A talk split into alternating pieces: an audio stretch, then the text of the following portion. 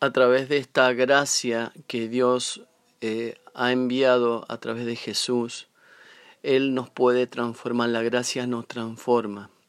Dice la palabra de Dios en Tito 2, 11 y 12. En verdad Dios ha manifestado a toda la humanidad su gracia, la cual trae salvación, y nos añade a rechazar la impiedad y las pasiones de, mundanas. La gracia, la gracia de Dios no solo eh, nos da la salvación y el perdón de nuestros pecados, sino que nos transforma y nos ayuda a obedecer a Dios en nuestro diario vivir. Nos enseña a vivir la vida de piedad que Él desea que, que, que, la vivamos con valentía para rechazar las cosas que, no, que nos alejan de Él y de su voluntad para nuestras vidas. La gracia de Dios es abundante y es para todos. La gracia de Dios es gratis, es abundante y es para todos. Dice la palabra de Dios en Romanos 5:15 pero la transgresión de Adán y Eva no puede compararse con la gracia de Dios, pues si por la transgresión de un solo hombre murieron todos, cuanto más el don que vino por la gracia de un solo hombre, Jesucristo, abundó para todo.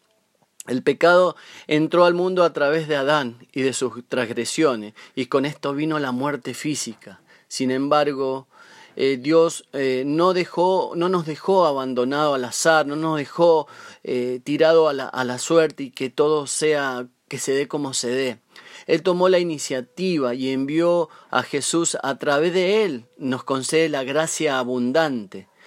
Esta gracia que está al alcance de todo, Dios anhela que dejemos el pecado y nos volvamos a Él.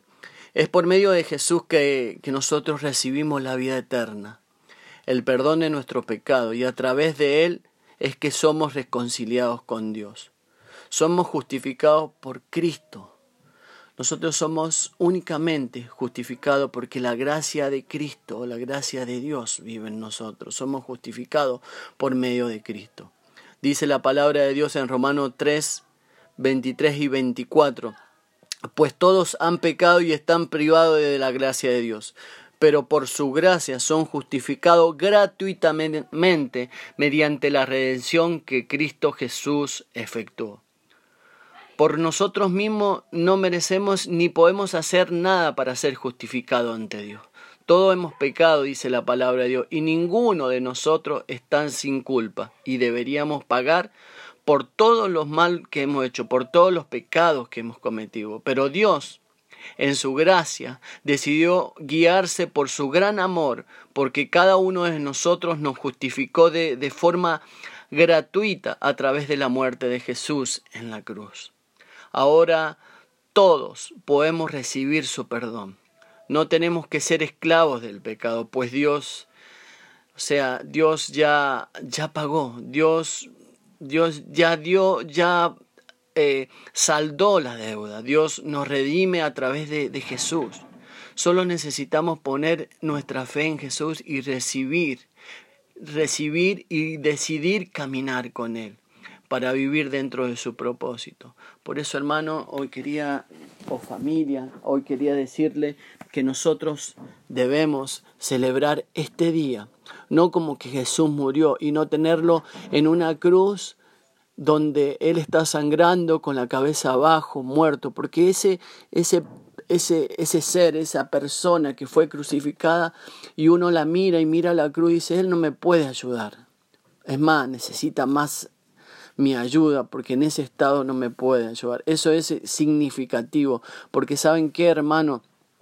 El Jesús que muchas veces vemos colgado en la cruz no es el Jesús que nosotros, que está manifiesto en nuestra vida. El Jesús que, que vemos ahí es un Jesús vivo, un Jesús que resucitó y venció la muerte. Dice la palabra de Dios que Él dejó pasar por alto y en, en hebreo significa pesac. Pesac es pasar por alto nuestras transgresiones, nuestros pecados. Así que yo los invito en, esta, en este día familia en este día a celebrar la gracia de Dios. La gracia es el Espíritu Santo que Él dejó para que, para que vivan en cada uno de nosotros. Debemos estar felices por este día, porque este día Fue el día que Dios envió a su Hijo para pagar por cada uno y reconciliarlo y ser uno con Él. Gracias familias, les comparto esto y los bendigo en el amor de Cristo. Amén, gracias.